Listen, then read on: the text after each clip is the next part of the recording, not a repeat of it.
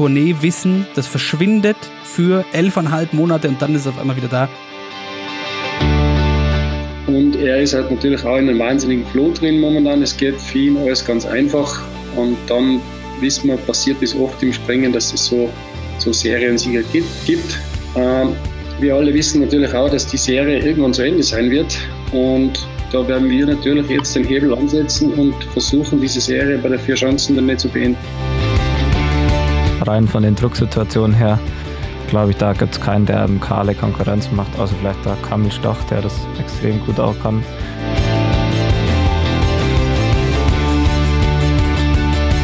Man sitzt gefühlt eine halbe Stunde im Anlauf, bis dann endlich mal der Schanzentisch kommt.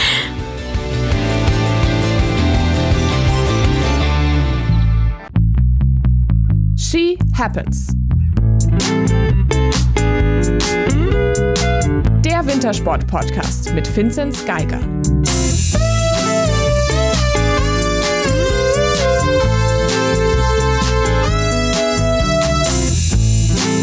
Hello, hello oder ho, ho, ho oder wie man sagen möchte. Wir hoffen, ihr habt euch, ihr habt euch gut gehen lassen über Weihnachten da draußen und äh, nicht so viel gegessen, dass ihr nicht mehr aufnahmefähig seid für die volle Ladung Wintersport. Und wir haben ein Spezial für euch. Wir haben es angekündigt letzte Woche. Heute gibt es das große Vier-Schanzentournee Spezial oder besser gesagt die Vorschau. Und das schon mal vorweg. Wir werden heute gibt es für euch die Vorschau, damit ihr wisst, worauf ihr euch einlasst. Und dann nach jedem Springen, also nach jedem Wertungsspringen, gibt es eine kleine Analyse zum jeweiligen Standort und natürlich den Ergebnissen, die es da gibt. Ich bin Moritz Batscheider und mir zugeschalten sind wieder einmal aus Garmisch. Nein, ich glaube nicht aus Garmisch. Coco, wo bist du? Nee, ich bin zu Hause bei meinen Eltern in Mainz. In Mainz. Und von ums Eck quasi, auch in Oberstdorf, da findet sie. Servus. Und ich muss sagen, ich habe richtig Bock. Es ist ähm, natürlich unfassbar tragisch und da haben wir auch schon drüber gesprochen in diesem Podcast, dass dieses Jahr für die Deutschen, so viel können wir schon mal vorwegnehmen, die Tournee höchst spannend werden könnte. Und umso tragischer, dass man da nicht vor Ort sein kann. Aber dennoch wird das mit Sicherheit ein äh, Spektakel auch vor dem Fernseher. Und was wir jetzt machen, wir haben leider ähm, haben die Skispringer im Vortournee-Stress, hatte keiner Zeit, heute mit uns zu sprechen.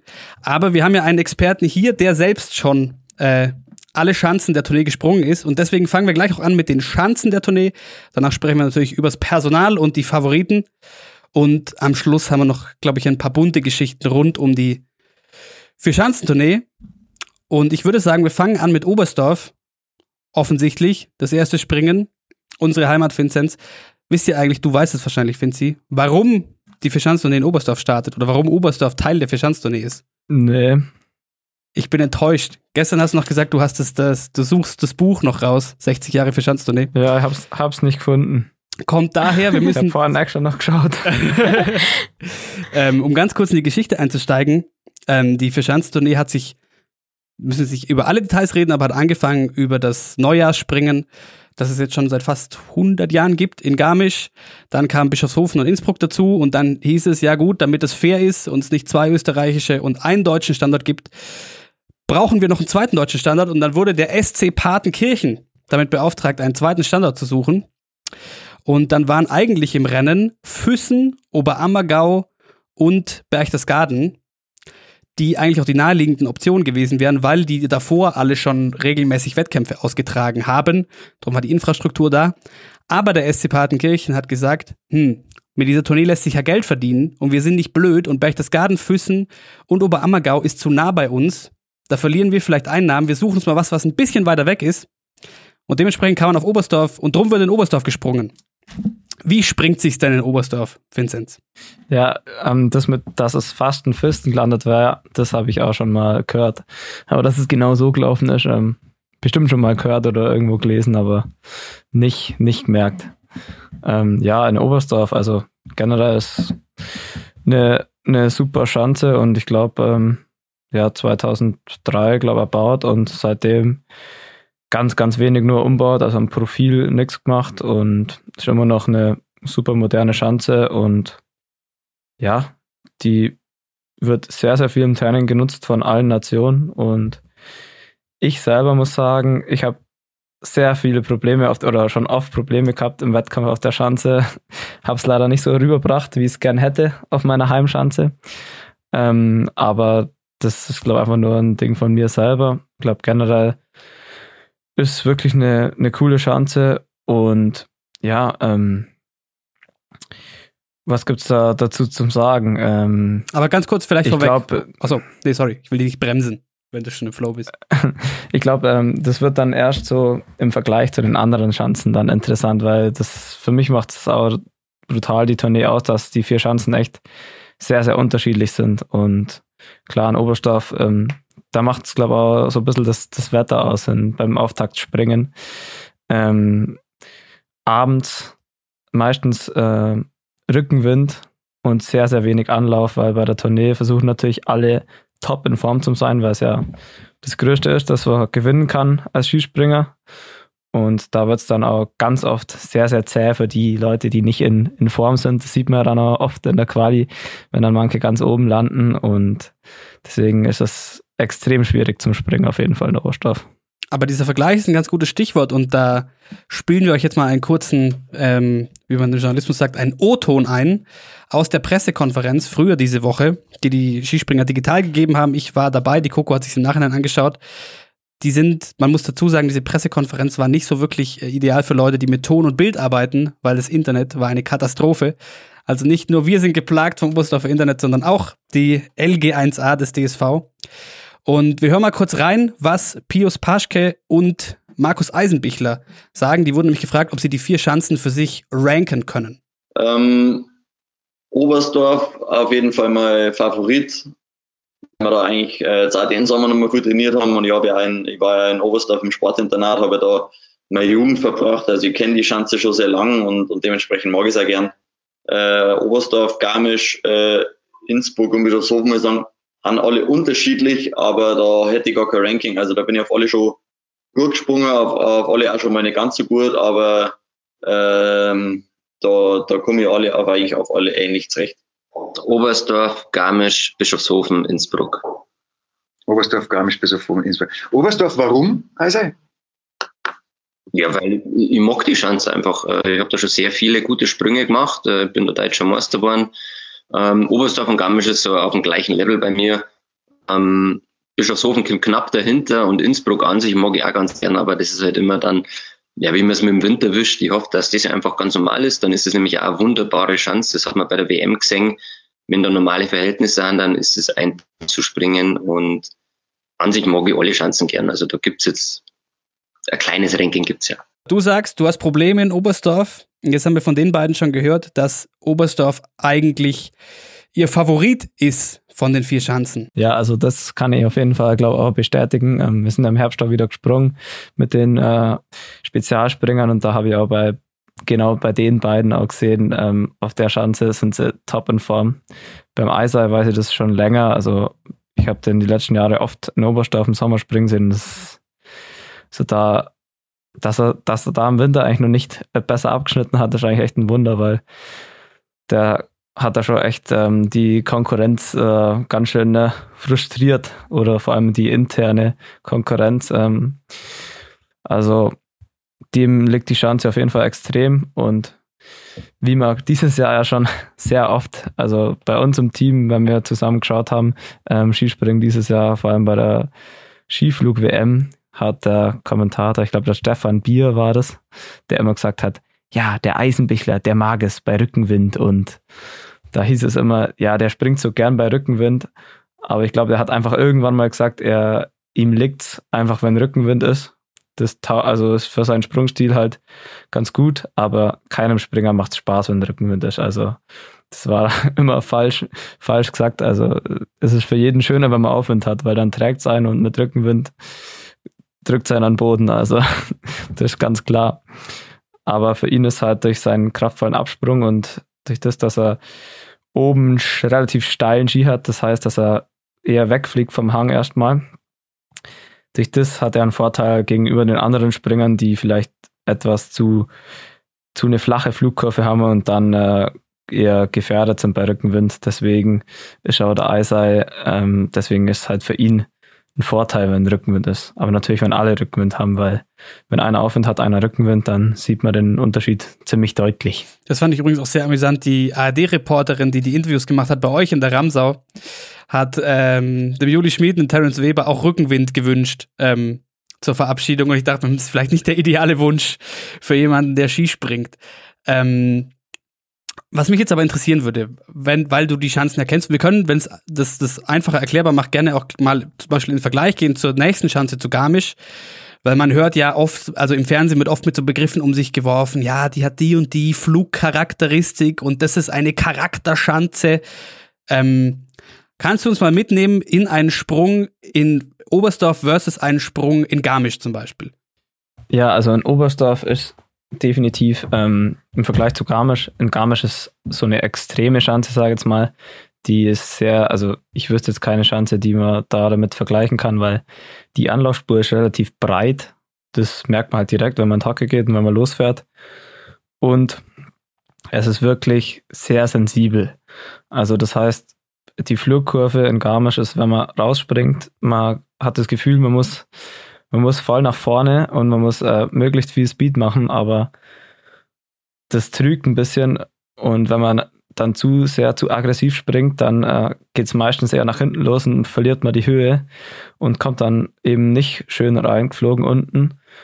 Und da muss man wirklich ganz, ganz vorsichtig sein über den Vorbau, dass man da die Höhe mitnimmt und eben äh, dann ins Gleiten kommt. Ähm, das, da gibt es ein ganz krasses Beispiel. Ich glaube, vor zwei Jahren war das beim Stefan Kraft, der in Oberstdorf überragend gesprungen ist und dann das zweite Springen Garmisch, ich glaube, den zweiten Durchgang gar nicht erreicht hat. Und da, da sieht man einfach, da hat man ganz klar gesehen, in Oberstdorf, da muss man aggressiv springen, da, wie es, zum Beispiel ein Ryoyo Kobayashi macht. Das hat man letztes Jahr auch gesehen, wie er da gewonnen hat. Ähm, der springt so aggressiv nach vorne raus. Ähm, das, der macht ganz, ganz viel Speed und genau das ist ein Oberstoff, glaube das, was man braucht. Ähm, wieso ich mir auch schwer tue auf der Schanze, weil ich eher so einen Sprung habe, der ein bisschen, bisschen bremst, sage ich jetzt mal.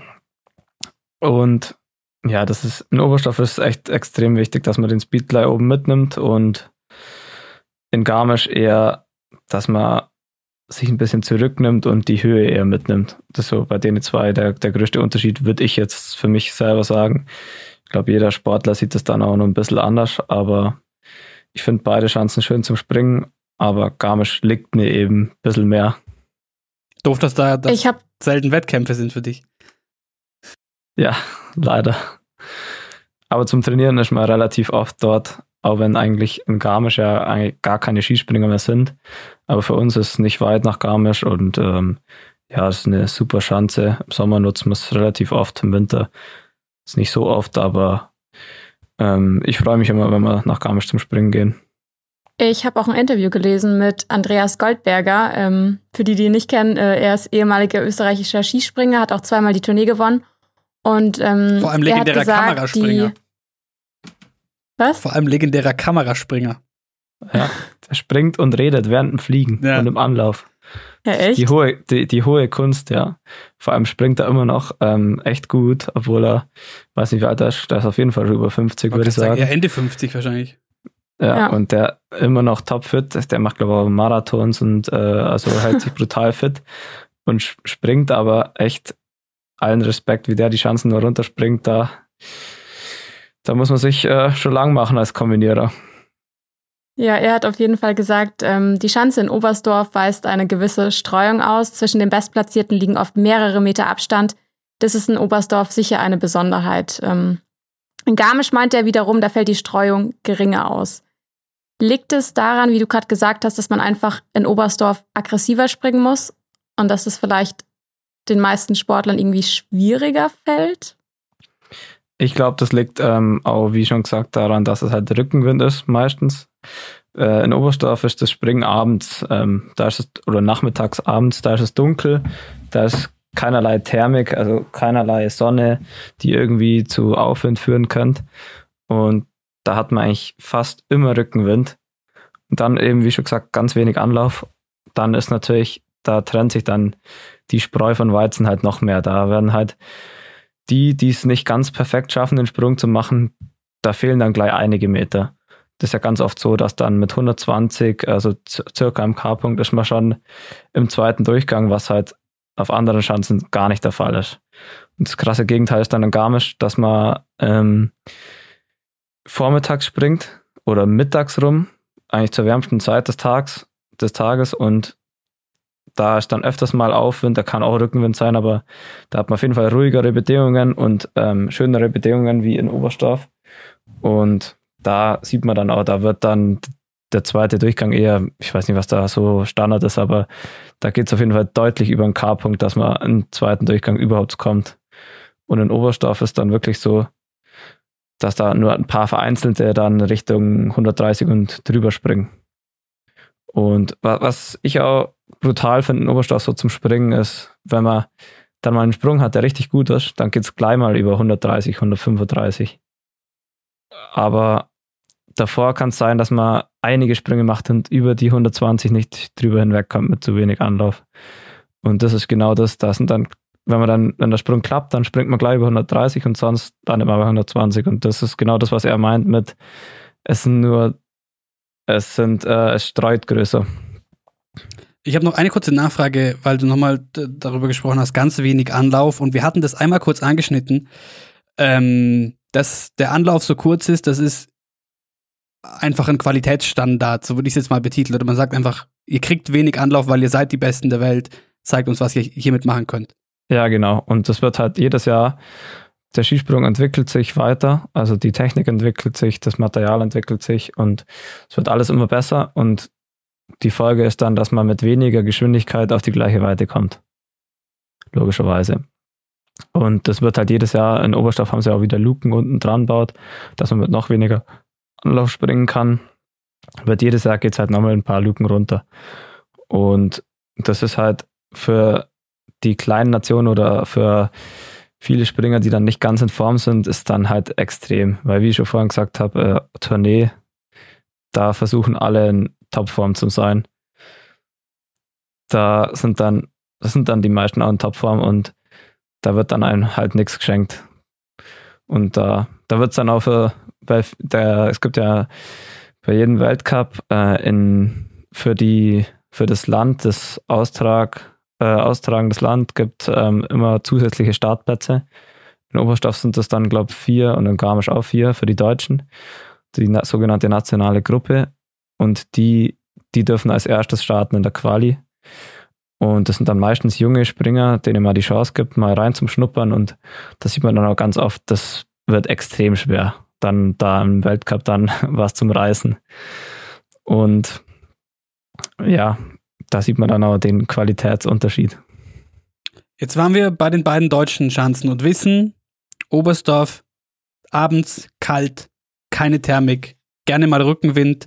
Man muss sehr aggressiv rausspringen. In Garmisch sieht das schon wieder anders aus. Man ähm, darf sich nicht trügen lassen und zu früh auf Attacke gehen in der Luft quasi.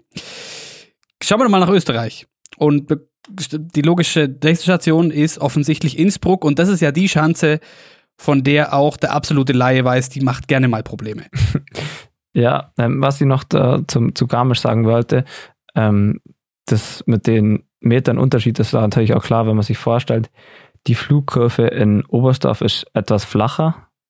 Das heißt, ähm, wenn man sich die quasi die Kurve vorstellt, wenn die flacher ist, ähm, dann streut das natürlich mehr, wie wenn die höher ist. In äh, Garmisch ist die Flugkurve höher, dann ist mehr wie ein ich sage jetzt mal, wie ein N oder ein steilerer Buckel halt, eine steilere Flugkurve. Das heißt, der Ausschlag ist dann nicht ganz so, also wenn es jetzt für euch bildlich, für die Hörer nicht, aber wenn es ähm, steile Kurve ist, dann ist natürlich der Ausschlag geringer, wie wenn es eine flache Flugkurve ist. Und so ist es ähm, eigentlich auf jeder Schanze.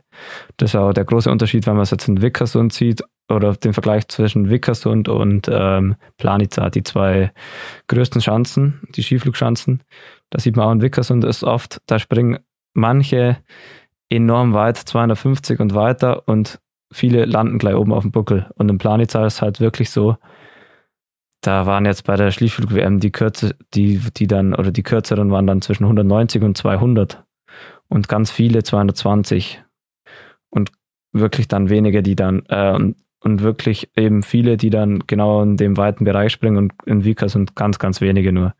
Und genauso ist es so ein bisschen ist der Vergleich vielleicht von zwischen Oberstoff und Garmisch. Darum haben sie so an Planitza, mein, mein, Eindruck zumindest. Darum haben sie an Planitza aufgehört, das äh, Planitza-Lied schon in Anführungszeichen bei Sprüngen über 200 Meter zu spielen. Aber flache Flugkurve heißt, also ich finde es schon einleuchtend, bedeutet aber also auch, dass quasi es kommt dann auf die Top-Athleten an, die mit dieser flachen Kurve im unteren Teil quasi besser umgehen können und noch mehr rausholen können. Ja, genau. Ähm, wenn wir jetzt schon dann bei Innsbruck sind, ähm, ich habe mir ja auch noch die Pressekonferenz gegeben und Pius Paschke hat gesagt, die Schanze in Innsbruck hat mehr Charakter, weil der Radius einfach ein bisschen knackiger ist und die Kante ein bisschen kürzer. Aber warum macht es deswegen irgendwie das Springen ein bisschen schwieriger als vielleicht in Oberstdorf oder in Garmisch? Ja, die Schanzen in Oberstdorf und Garmisch, die sind sehr modern. Also Innsbruck sieht auch modern aus und ist auch eine moderne Schanze, aber man sagt immer modernes Profil. Das heißt, dass der Radius im Anlauf, ähm, also wenn der Übergang zwischen Steilen dann Richtung Tisch, wo es dann ein bisschen flacher wird, der ist länger. Also in Oberstdorf, vor allem auf der, der 90er, auf der, also auf der Normalschanze, da sieht man es extrem. Da, da fängt der Radius ganz früh an und es dauert ganz lang, bis es dann flach wird. Und auf alten Schanzen mit Charakter quasi jetzt, sage ich mal, da ist es dann ein kürzerer Radius und dann presst es einen mehr in die Hocke rein und man spürt mehr, dass es flacher wird. Und das ist halt für, ein, für viele Springer, also für mich auch, ähm, fühlt man dann halt einfach, okay, jetzt wird es flach. Dann hat man so ein Feedback, hey, ich muss jetzt dann gleich abspringen. Es kommt jetzt gleich der Schanzentisch. Und bei so Schanzen wie in Oberstdorf oder Garmisch oder ähm, ja, eben viele moderne Schanzen. Ähm, da, da spürt man gar nicht so richtig, dass es flacher wird und auf einmal ist der Tisch da und dann springt man oft zu spät ab oder hat nicht so ein richtiges Gefühl für, wann muss ich wegspringen. Und genau das ist eben in Innsbruck, da fährt man in den Radius rein, dann presst sein, so merkt man, okay, ähm, jetzt presst sein ein bisschen tiefer in die Hocke rein und jetzt kommt der Tisch, jetzt muss ich abspringen. Und das ist, glaube ich, das, was der Pius damit meint, was äh, mehr Charakter. Und wie sieht es da dann bei der Flugkurve aus, wenn wir mal das große Thema Wind jetzt mal auch hinten anstellen?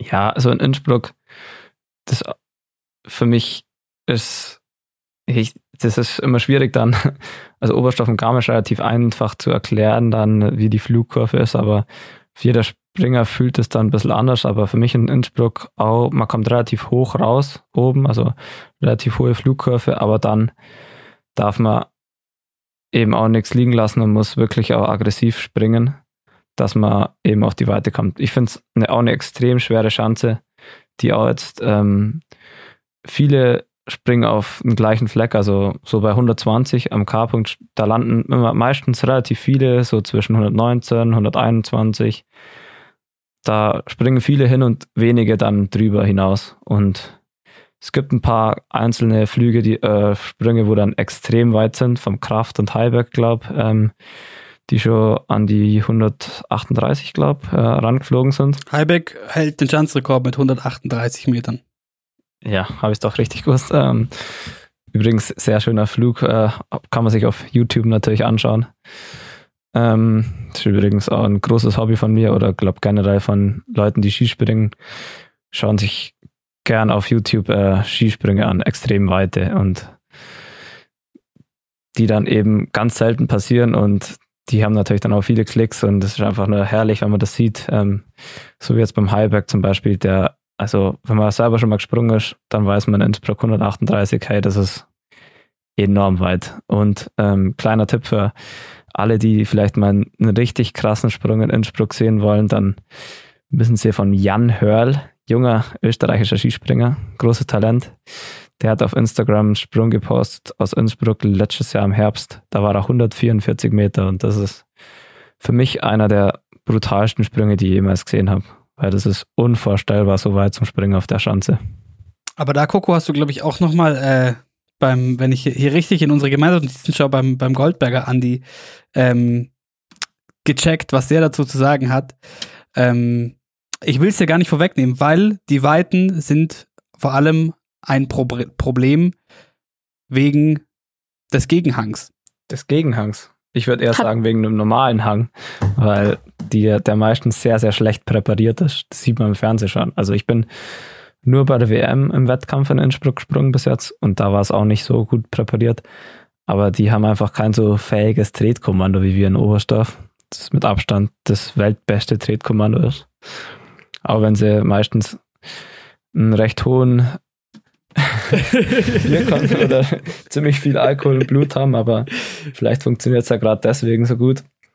Ja, aber in ähm, Innsbruck, da ist es meistens eine Katastrophe. okay, nee, zum, äh, zum, zum, zum Gegenhang. Der hat nämlich gesagt, ich wollte eigentlich an dich rüberspielen, Coco. Jetzt hast du jetzt was zu langsam. Ich kann es gern vorlesen. das kannst du gerne machen. Ähm, ja, er meinte, die Schanze am Beckisel hat als einzige einen Gegenhang in der Landezone. Das führt zu einem starken Radiusdruck im Aufsprung. Hinzu kommt der Wind, der in den Kessel weht und dort den Sprung in der letzten Phase noch stark beeinflussen kann. Ja, da kann ich mich nur anschließen, außer, also mit dem Gegenhang. Also wenn man in den Radius unten reinfährt, das ist dann schon ähm, ein bisschen, äh, sag jetzt mal, da drückt es einen schon mehr rein, wie jetzt auf den anderen Schanzen, aber der Gegenhang, der fängt ja dann eigentlich erst nach der Sturzlinie an, also da ist ja dann der Sprung schon vorbei. Man muss dann halt schauen, dass man gut abschwingt und genug weit hochfährt, weil sonst ist immer sehr unangenehm, wenn man dann, dann nicht ganz hochkommt und dann da hochwatscheln muss. Ist immer ein bisschen blöd mit so Gegenhängen, aber Und nicht mit zu viel Speed oben ankommt. ja, aber da gibt es auch ein krasses Video von der WM, von dem einen äh, Ukrainer, glaubt der den es da voll drüber haut. Ist es nicht nochmal passiert danach bei der Tournee letztes Jahr? Ah nee, seitdem haben sie da Netze, glaube ich, oder? Ja, seitdem haben sie das so wie so ein Fangnetz dran, dass man nicht mehr drüber hinausfliegt, wenn man, wenn man, wenn man da zu schnell hochfährt. Zweiter Schanzentisch. so ungefähr.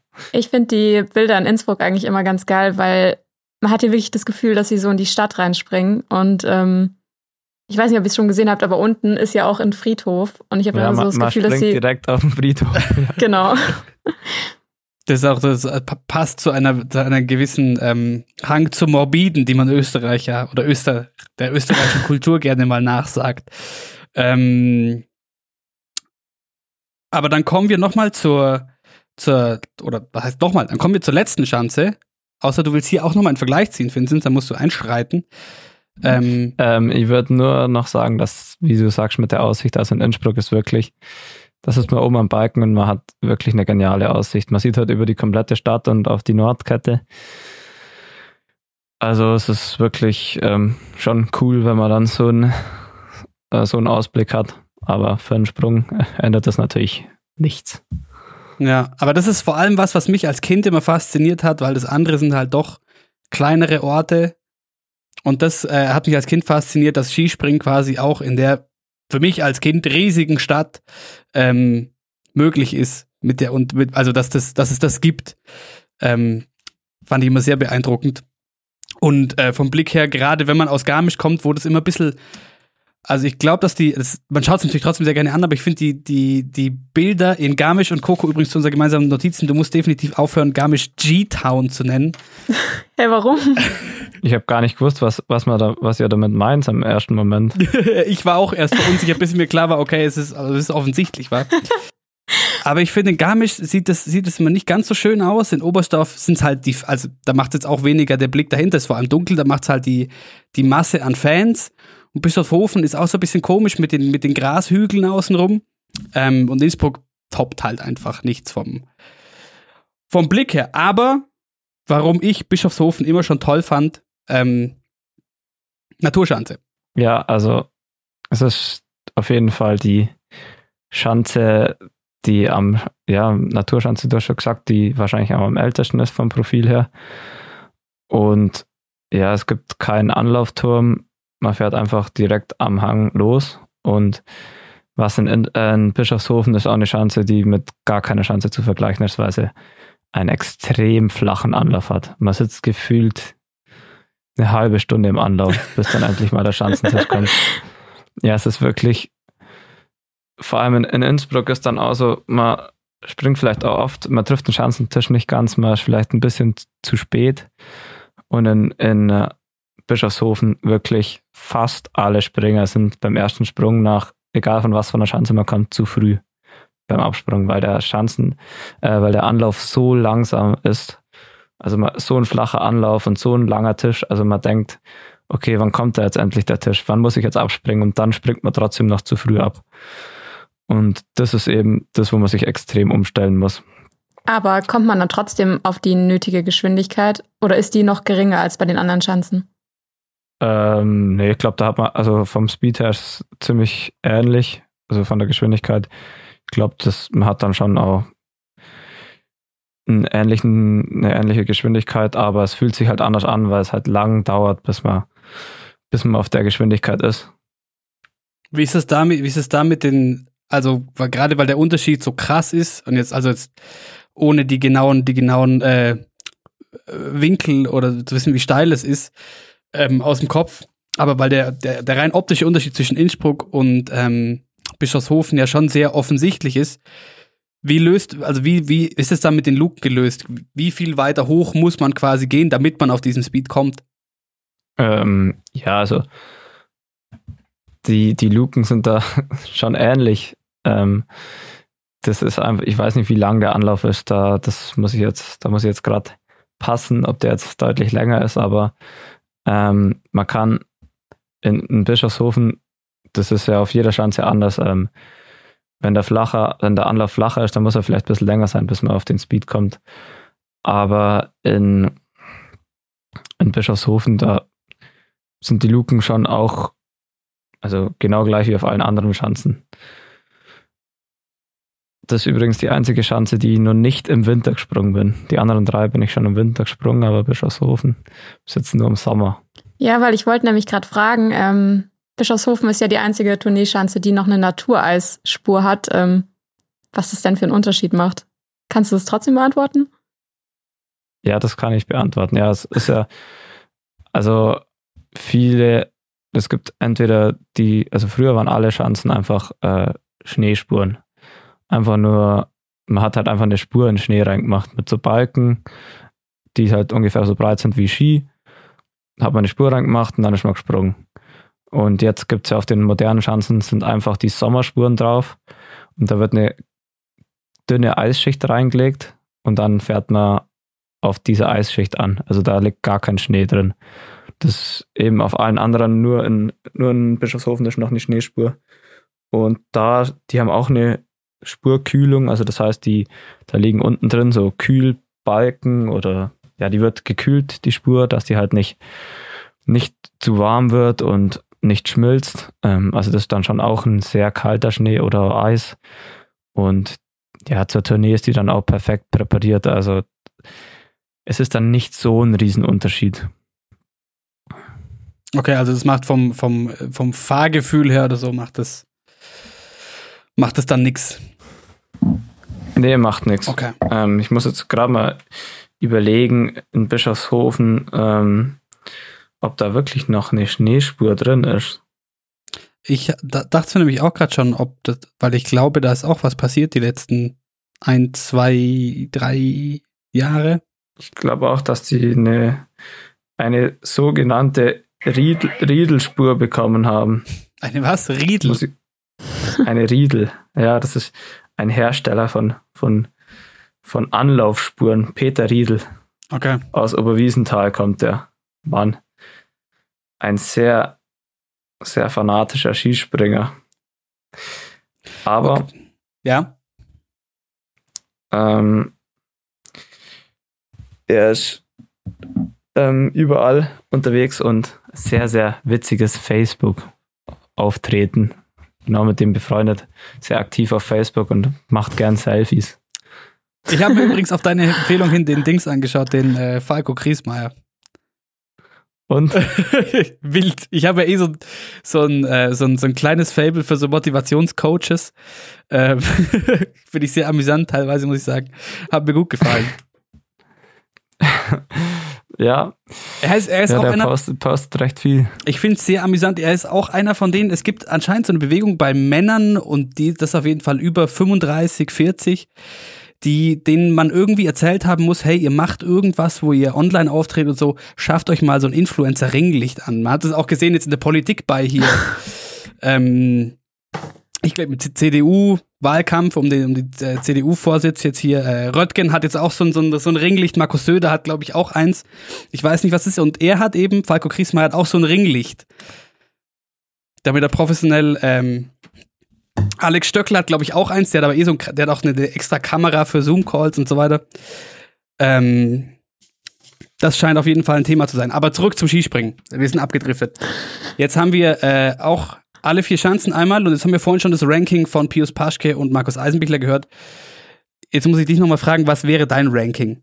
Von, Eins bis vier. Bei mir, also jetzt nur vom Schanzenprofil her. Übrigens, ähm, ich habe es gerade ähm, nachgeschaut. Ich war mir jetzt auch nicht mehr sicher, aber Bischofshofen hat auch eine, eine, eine Eisspur. Also die haben auch umgeswitcht. Also die haben, das ist glaube ich auch schon auch ein paar Jahre schon her. Also die haben eine ähnliche Spur wie die anderen Schanzen auch.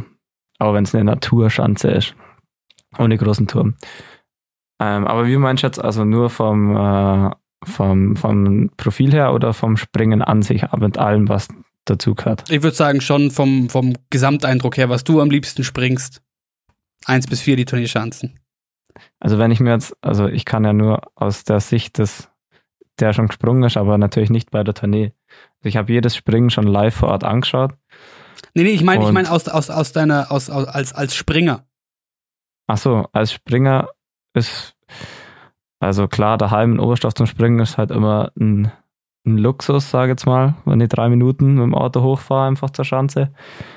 Aber rein vom Profil her und vom Springen, es macht mir Garmisch am meisten Spaß.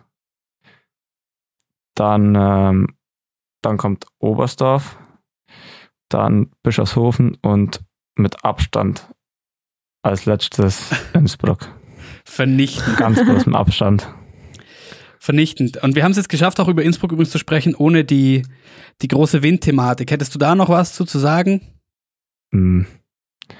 Ich glaube, das ist eigentlich auf jeder Schanze ähnlich. Klar, in Innsbruck ist vielleicht noch ein bisschen windanfälliger.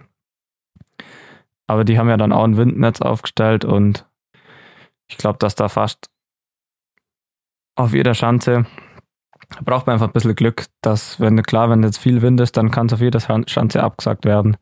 Aber Innsbruck ist halt vielleicht noch ein bisschen anfälliger. Okay, wir sind gespannt. Es ist nämlich, also meistens ist es wahrscheinlich schon oft passiert, dass man nicht zwei Durchgänge durchbekommt in Innsbruck und ähm, wir hoffen, dass dieses Jahr alles glatt läuft, wenn schon außenrum äh, so viel nicht glatt läuft. Was meinst du, soll man zu den Springern kommen? Und zu den Menschen, von denen wir denken, dass sie vielleicht ähm, dieses Tournee, diese vier, diese vier Schanzentournee entscheiden werden. Und da können wir vielleicht noch mal kurz durchgehen, Coco. Das hast du auch nicht zusammengefasst, weil mir ist aufgefallen, dass es mir selber immer so ging, so Tourneewissen, das verschwindet für elfeinhalb Monate und dann ist es auf einmal wieder da. Magst du uns noch mal die äh, Tourneesieger der letzten Jahre kurz durchgeben, dass alle, denen es ja. vielleicht auch so geht da draußen, äh, wieder auf, auf Level sind? Kann ich gern machen. Also der Vorjahressieger war David Kubacki. 2019 hat Ryo Kobayashi gewonnen und die zwei Jahre davor Kamil Stoch jeweils. Ich weiß nicht, soll ich noch, soll ich einfach. Ach komm, nimm die noch mit, die du drauf hast, da sind ein paar witzige dabei. Also ja. Ähm, 2016 hat Peter Preutsch gewonnen, 2015 Stefan Kraft, 2014 Thomas Dietert, 2012 und 2013 Gregor Schlierenzauer und 2011 war es Thomas Morgenstern. Zu Thomas Dietert? Hauptsächlich Österreicher eigentlich. Hauptsächlich Österreicher. Seit 2015 ja. äh, ist dann die Dominanz vorbei, die lange galt. Ähm, mir ist wieder aufgefallen, was für Leute mal die Finanzturnier gewonnen haben. Wolfgang Leutzel 2009, das habe ich auch komplett verdrängt.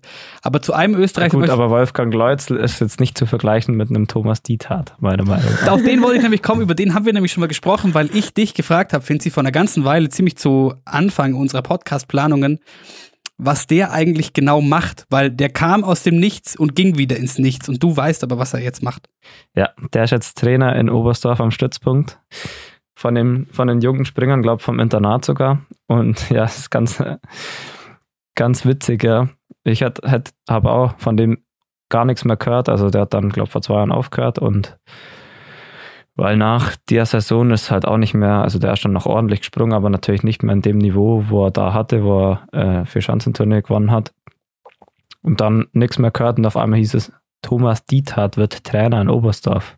Und ich so, okay, krass. Der wieder her.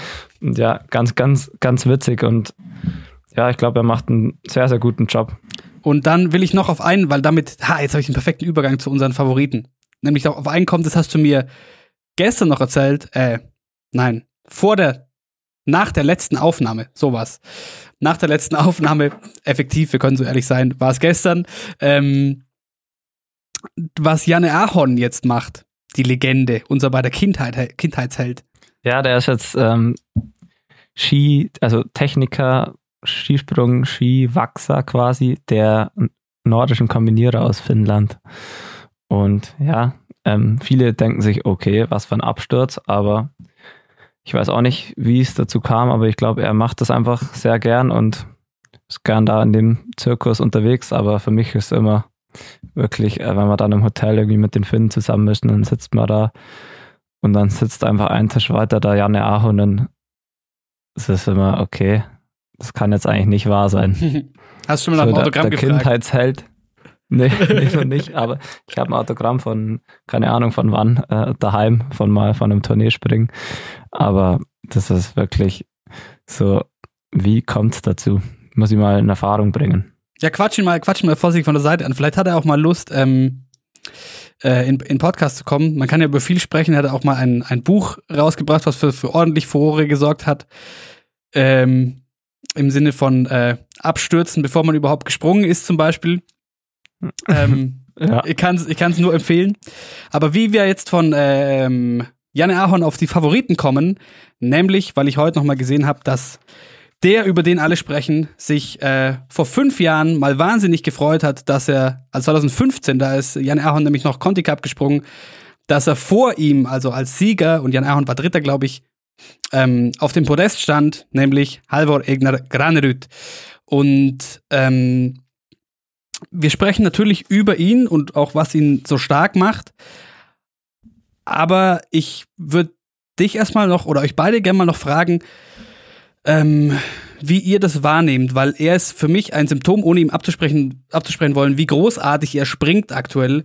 Aber dieses Medienhypes, den es jedes Jahr gibt, wir brauchen jedes Jahr einen Springer, den wir ausschlachten, über den gibt's dann fünf äh, Fernsehbeiträge und 40.000 Artikel und wie kann man diesen unfassbaren Mann nur schlagen und jedes Jahr gibt's wieder den noch krasseren Athleten, der vielleicht einer der besten überhaupt aller Zeiten ist und so weiter.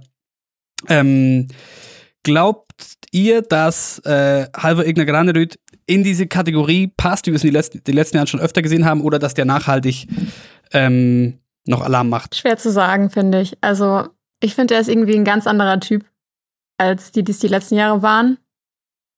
Ich habe mir auch die Presse, also wie gesagt, ich habe mir die Pressekonferenz angeschaut und irgendwie war jeder auch so ein bisschen genervt äh, bezüglich Fragen gegenüber ihm.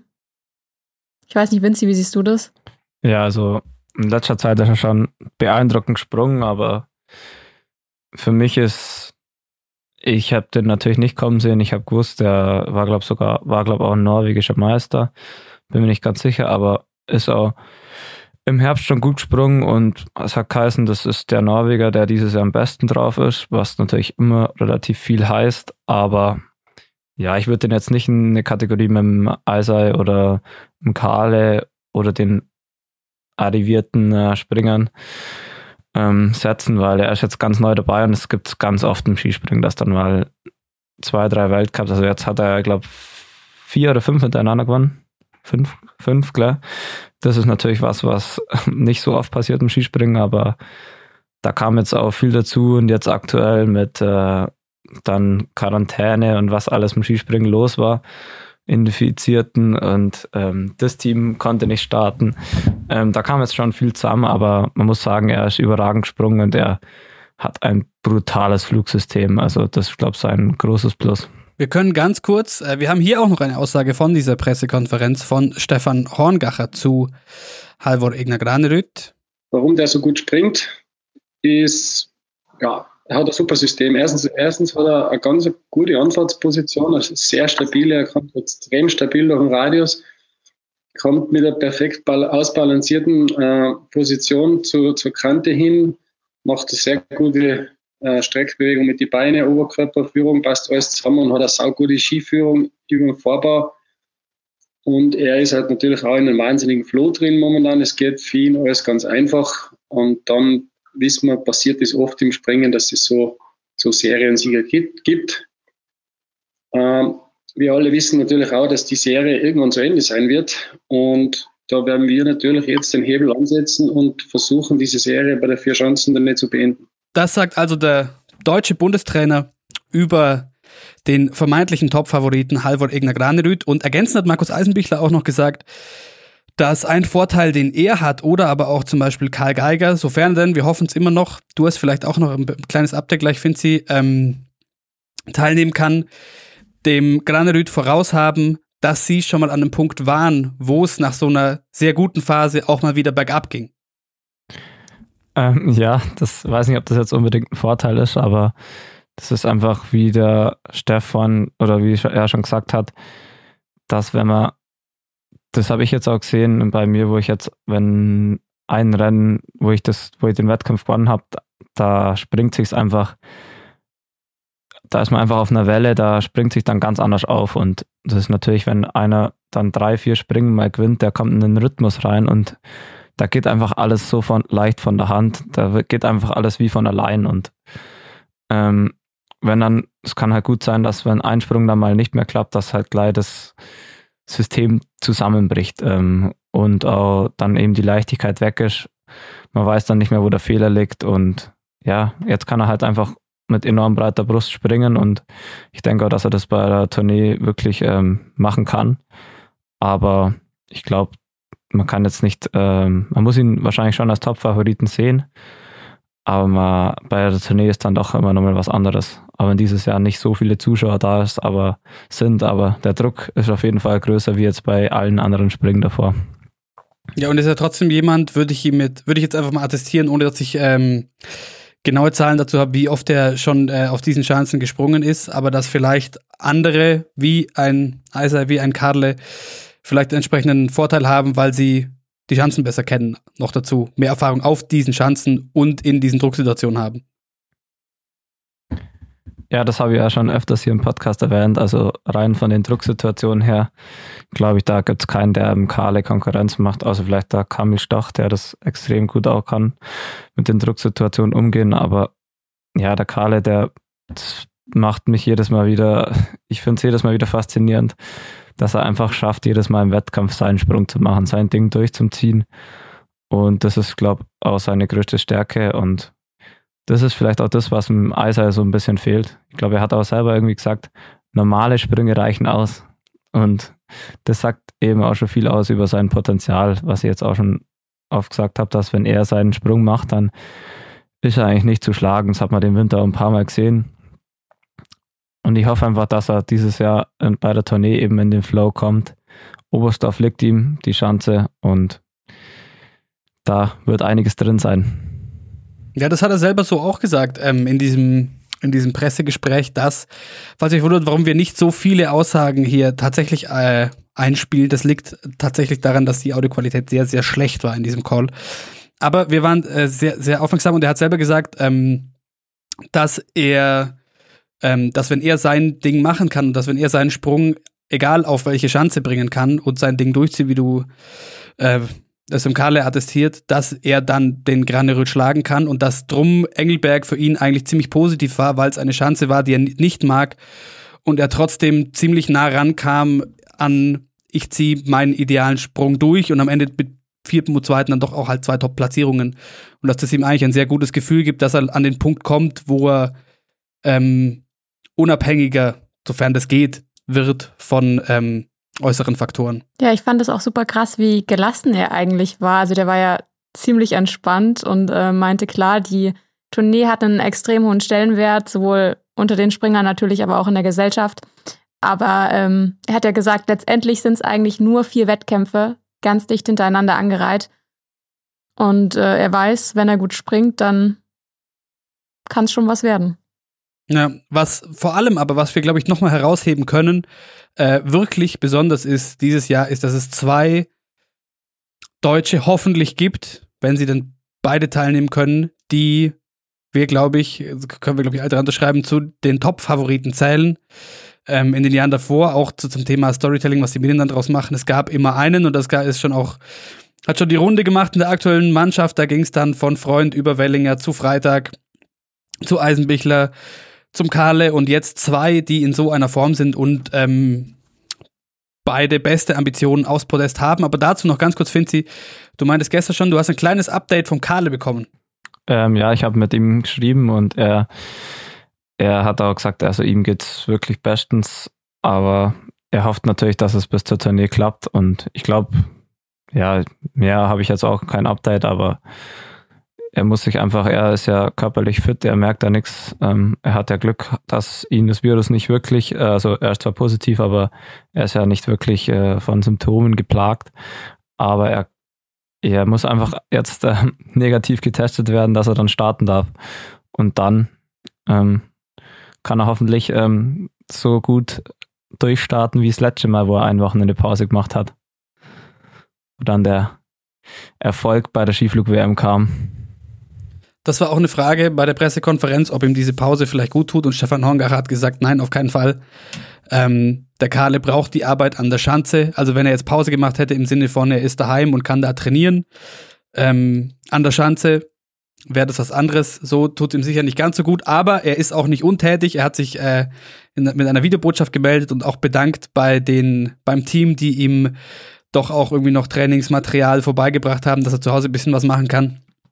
Und wir hoffen, wie gesagt, einfach, dass er dabei ist, weil dann ist das einer der Aspiranten und C. Fixlawyer, jetzt wäre es doch mal Zeit, dass vielleicht doch mal ein Oberstdorfer, ein Oberstdorfer Tourneespringen gewinnt. Können wir noch hoffen. Wir können aber auf jeden Fall mal festhalten, sind wir uns, glaube ich, einig, dass wir zum Favoritenkreis zählen. Granerüt, Eisenbichler und wenn er hoffentlich starten darf, Karl Geiger. Kommen wir nochmal zu Kamil Stoch, dass du vor, der, vor Anfang der Saison gesagt findest, du hast ihn gesehen im Sommer und es war unfassbar, wie der gesprungen ist.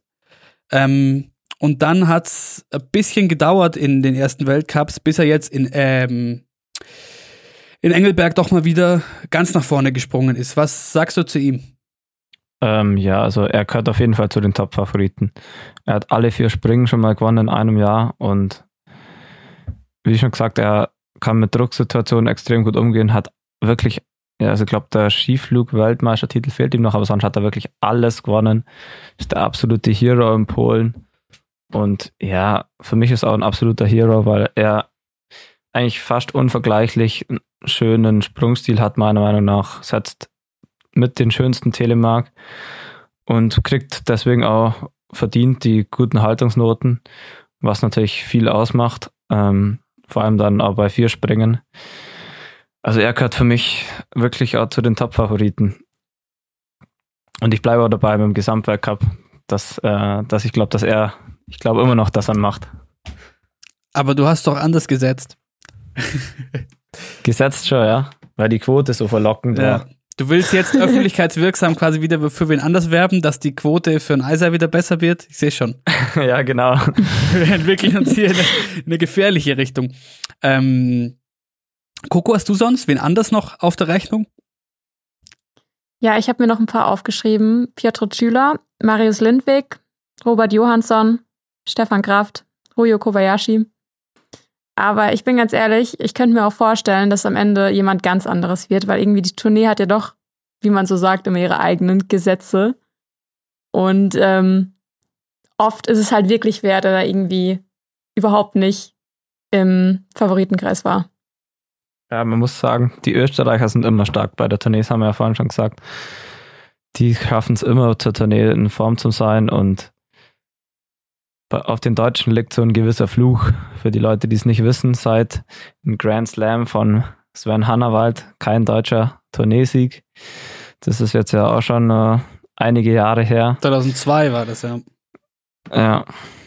Und ja, jedes Jahr wieder sind die vermeintlichen deutschen Favoriten vielleicht dran zerbrochen, an dem Riesendruck, der dann entsteht. Und das war ja teilweise schon so dass sie gar keinen Weltcup vorher gewinnen mussten, die Deutschen, und wurden zum Favoriten gezählt, weil einfach das mediale Interesse an der Tournee einfach so viel größer ist wie an allen anderen Springen, wird dann halt irgendein Deutscher wird dann gesucht, ja, okay, du bist jetzt unser Favorit, wir brauchen einen.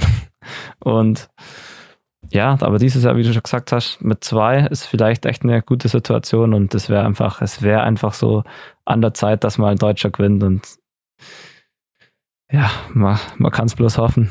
Auf jeden Fall. Bei den Österreichern muss man noch dazu sagen, dass für Stefan Kraft so ziemlich das gleiche gilt wie für Karl Geiger, dass man nicht ähm, sicher ist, ob es klappt, ob es ab dem ersten Springen klappt und wie er zurückkommt. Ähm, über wen wir noch mal kurz sprechen sollten, finde ich, äh, ist, ist Pius Paschke. Wir hatten das letzte Mal schon, dass der, hast du gesagt, auch Finzi, dass der, wenn er so weitermacht, das Zeug hat, auch mal aufs Podest zu, zu springen. Und Stefan Hongach hat auch gesagt, dass er ein entscheidender Mann ähm, sein kann, auch für die anderen beiden zum Thema Druck und so weiter, der den quasi mit äh, guten Sprüngen schon mal den, den, den Rücken frei hält, wie man so schön sagt.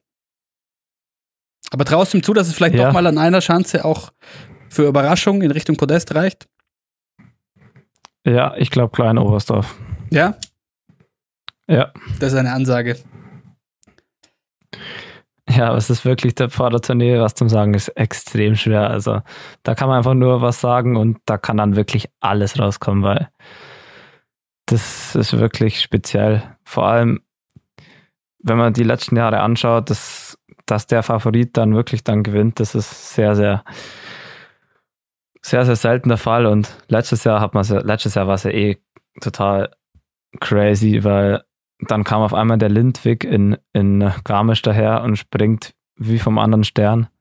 Und dann denkt man, okay, wenn der so weitermacht, dann gewinnt er auf jeden Fall, dann gewinnt er in Innsbruck auch noch und dann gewinnt auch der Kubacki. Also das ist so, so schwierig. Da hat man während der Tournee kein bisschen sagen können, wer macht's dann. Ähm, und jetzt vor, vor allen vier Springen das dann zum Sagen ist natürlich noch schwerer, aber das ist ja gerade der Reiz.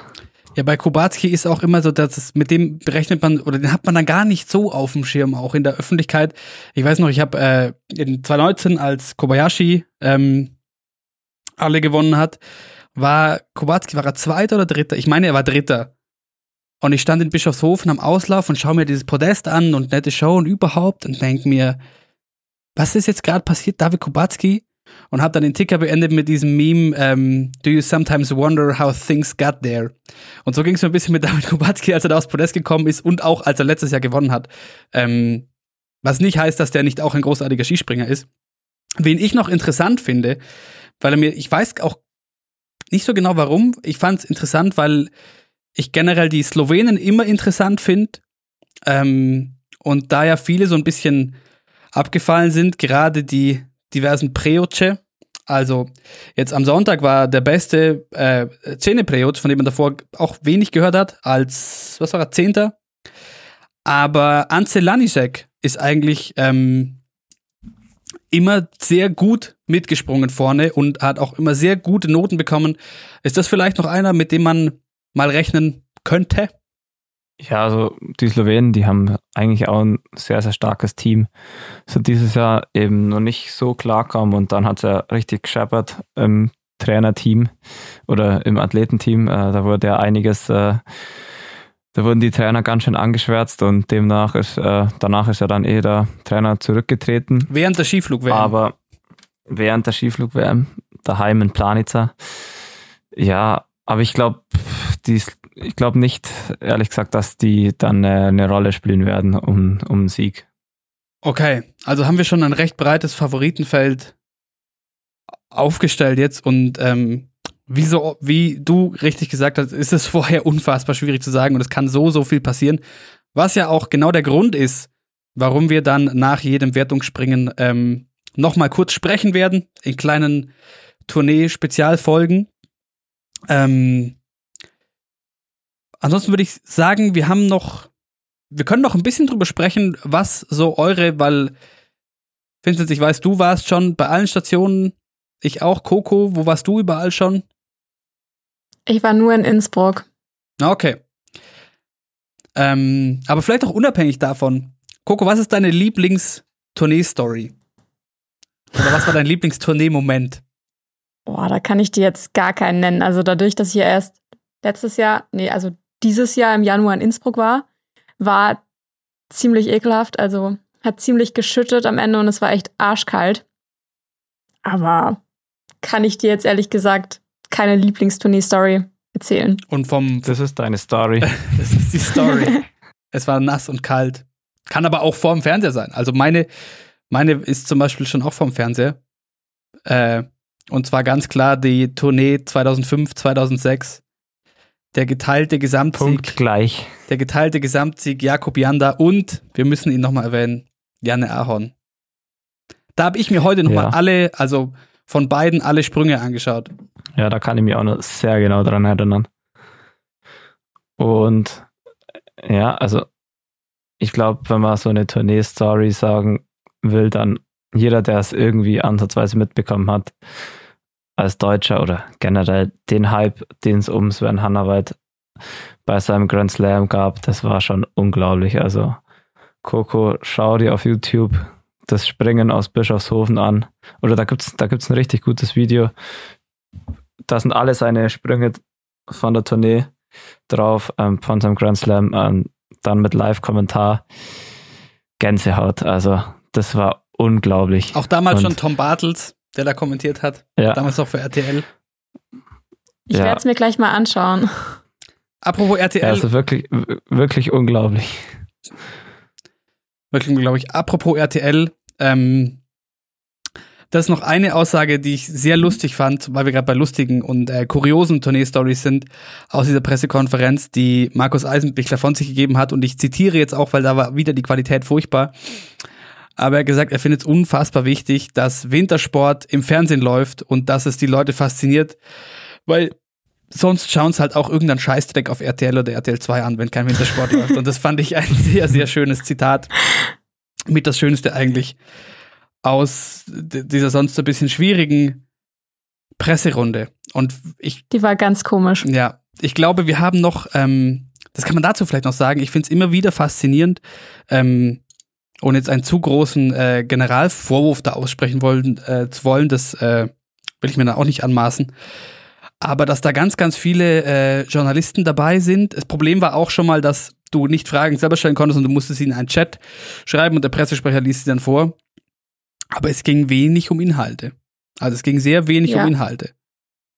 Dann ging es um so Sachen vor allem, wie ähm, also da wurden schon auch so Standardfragen gestellt und eine Bildreporterin hat dann irgendwie Pius Paschke gefragt, ähm, dass er sich bitte in fünf äh, Worten beschreiben soll. Das war dann irgendwie auch so, woher kommt die Frage jetzt? Ja, es geht dann doch äh, im Sportjournalismus viel um die, die immer gleichen oberflächlichen Fragen. Woran hatte die gelegen? Quasi.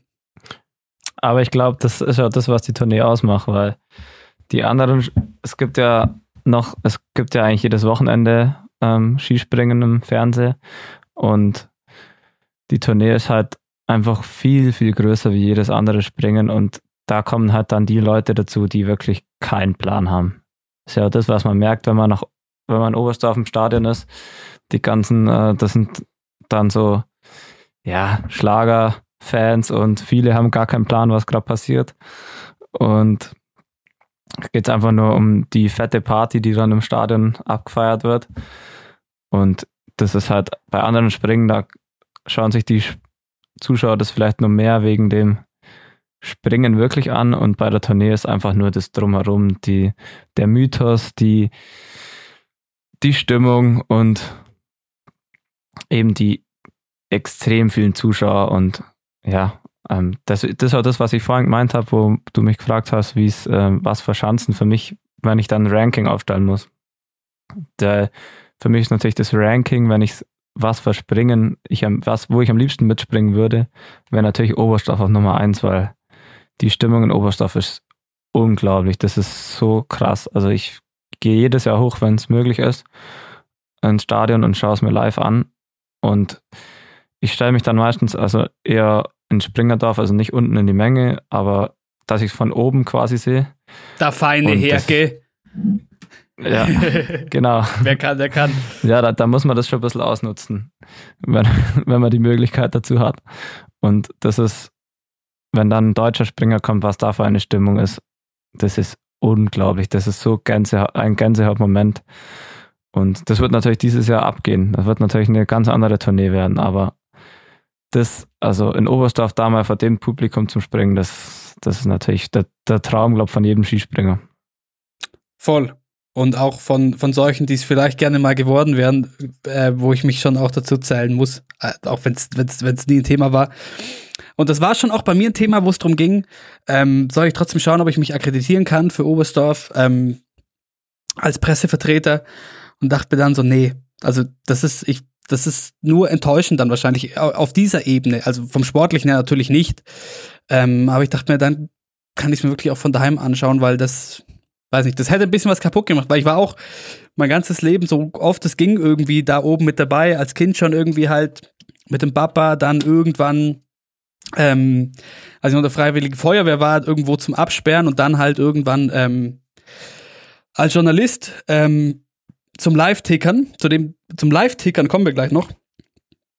Ähm, und dementsprechend, ja, das auch immer genossen, einfach, was da dann wirklich für ein Spektakel los ist. Und diese Aufmerksamkeit, ähm, man kann es vielleicht ein bisschen so vergleichen im Vergleich zu den anderen Wochenenden.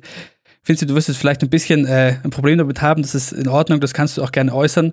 Aber vom Medieninteresse her, so Vergleich vielleicht 1860 München oder auch von den Zuschauern her, 1860 München versus FC Bayern. An den anderen Wochenenden, da schauen sich die an, die wirklich beinhart dabei sind oder fachlich so ein großes Interesse dran haben, ähm, dass, es, dass es ihnen wirklich taugt und sie da dabei bleiben. Und bei der Tournee ist halt FC Bayern großes Event. Es geht auch einfach um dieses Spektakel, dieses Riesenstadion und diesen Riesenverein und so ist es auch. Wir können, wenn dir die Blauen jetzt dich hier stören in dem Vergleich, findest, können wir vielleicht auch einen anderen Verein nehmen, aber das ist schon einfach ein Riesensprung. Ja, ja, genau, das, das, du hast schon recht. Ähm, auch wenn man natürlich bei den 60ern auch keinen guten Fußball sieht. aber, aber, aber ja, das ist, das, das ist dieses Jahr, wie du auch gesagt hast, für mich ist auch, ich bin dann auch, ich muss dann auch nicht oben sein. Also ja. mich, da ist ja gar kein Reiz, weil im Fernsehen sehe ich den Sprung genauso gut, wie ich da oben, wie ihn da oben sehe. Da Besser sehe ich noch teilweise. acht, da sehe ich nur acht Zeitlupen aus jeder Perspektive und Wiederholungen. Ähm, und da oben, da passiert ja wenig. Also da sieht man einmal den Sprung, dann kann man sich auf der Videoleinwand anschauen, aber da kann ich mir daheim auf der Couch, großer Fernseher, da kann man es, sieht man es besser wie live vor Ort. Und das ist ja eben die Stimmung, die es dann ausmacht, aber ja, das ist einfach das Spektakel. Ja, und wir können äh, jedem und jeder nur empfehlen, die, die noch nie in das Vergnügen gekommen sind, wenn es dann wieder mal geht, ähm, sich das auf jeden Fall mal zu geben, dass es ähm, also mehr geht, äh, so in den nordischen Sportarten an Großveranstaltungen und äh, absolutem Hype einfach nicht. Ähm, kommen wir vielleicht noch kurz, ich habe es gerade schon angesprochen, Live-Ticker, das habe ich die letzten Jahre ähm, äh, oft gemacht, mir die Füße und Hände abgefroren und irgendwo getippt äh, an den Schanzen. Und äh, wunderbare Kolleginnen und Kollegen von uns, Coco, von M445 machen das wieder. Und wir können euch nur wärmstens empfehlen, den, diesen Live-Ticker zu jedem Springen äh, zu verfolgen. Das ist kein klassischer, warum solltet ihr das tun, wenn ihr es im Fernsehen schauen könnt? Das ist kein klassischer Live-Ticker im Sinne von, okay, der Springer die Weide, sondern das ist ein bisschen da werden Geschichten erzählt und auch der ein oder andere Gag oder Meme finden ihren Weg da rein. Und wir haben uns gedacht, wir machen vielleicht ein bisschen gemeinsame Sache mit denen und aber auch mit euch, sofern ihr da Bock drauf habt, und machen ein kleines Tournee-Tippspiel. Und zwar haben wir uns das so vorgestellt. Es gibt drei Teams. Es gibt das Team Ticker, das sind die Leute, die tickern. Es gibt das Team Podcast, das sind wir drei. Und es gibt das Team Fans, würde ich es mal nennen. Das seid ihr alle, die hier zuhört, und wir drei Teams tippen gegeneinander quasi. Und wir dachten uns, hm, eins, zwei, drei tippen ist vielleicht dann irgendwie langweilig, weil dann kommen alle auf die gleichen drei Namen. Ähm, und darum tippen wir immer äh, drei Platzierungen, und zwar den ersten, den fünften und den zehnten. Und das funktioniert dann so, das Team Ticker einigt sich auf einen Tipp, wir einigen uns auf einen Tipp, wir müssen uns dann gleich auf den ersten einigen. Ähm, und ihr könnt auf Instagram, die Coco wird äh, dazu Stories machen und in diesem Fragentool könnt ihr dann eure Tipps abgeben und die Namen, die am häufigsten fallen, sind dann der Tipp des Team-Fans.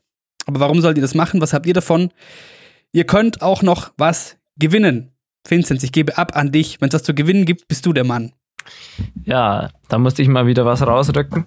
Und diesmal keine Startnummer, weil wir haben es ja letztes Mal von den Startnummern Sammlern schon gehabt. Es wäre zu langweilig, jedes Mal das gleiche. Ähm, dieses Mal gibt es eine Skibrille von mir, die ich natürlich zum Springen normalerweise nehme, aber das kann man natürlich ganz normal zum Skifahren auch nehmen. Ähm, auf, ihr könnt es dann auf Instagram sehen, was es für eine ist. Deswegen seid gespannt. Eine Uvex Skibrille, gutes, wirklich äh, richtig gut. Ich nehme sie auch zum, genauso zum Skifahren wie zum Skispringen.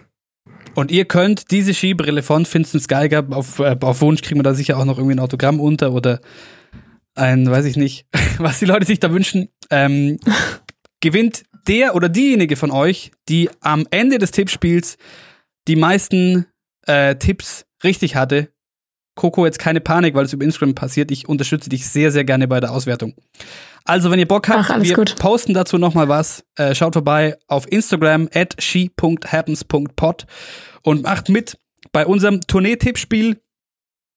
Und dann können wir euch noch Folgendes empfehlen. Pflanzt euch vor den Fernseher, nehmt euch was Gutes zu essen mit.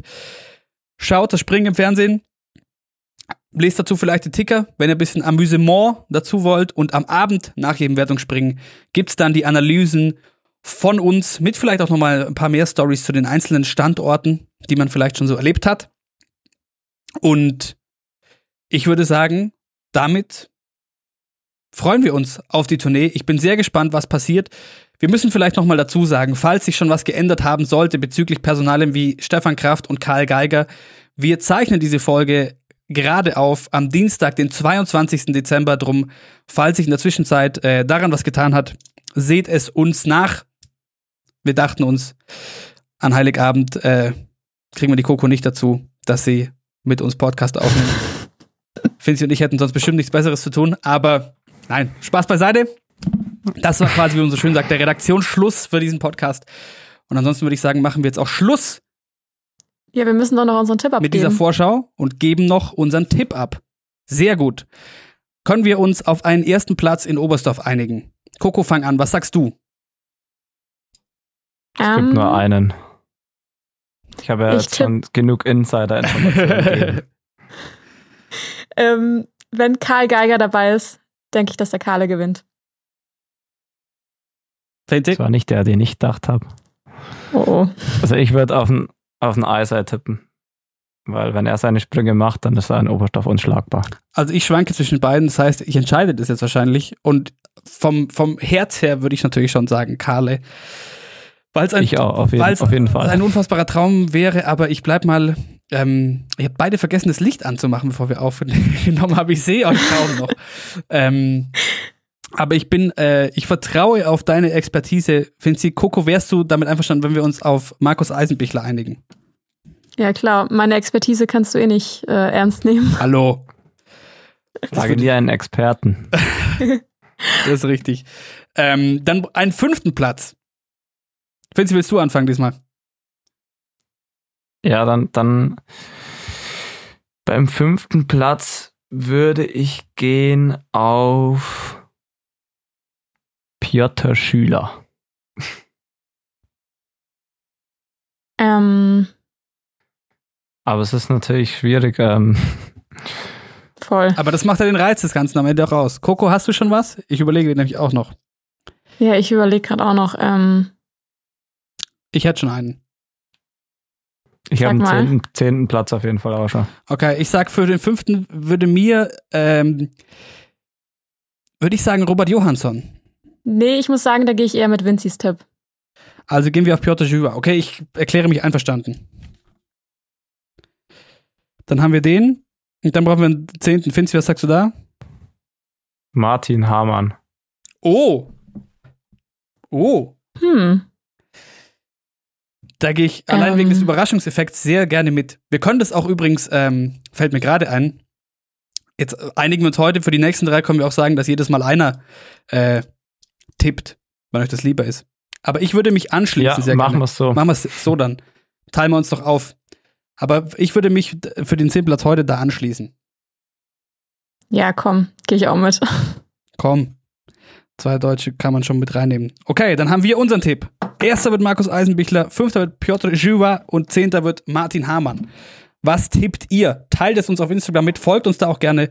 Schreibt uns, wenn ihr Anliegen habt. Das könnt ihr auch neben Instagram at she.happens.pod auch per E-Mail tun an wintersport.m945.de.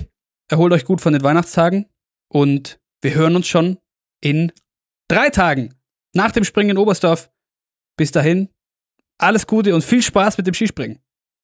Ciao. Ciao. Ciao.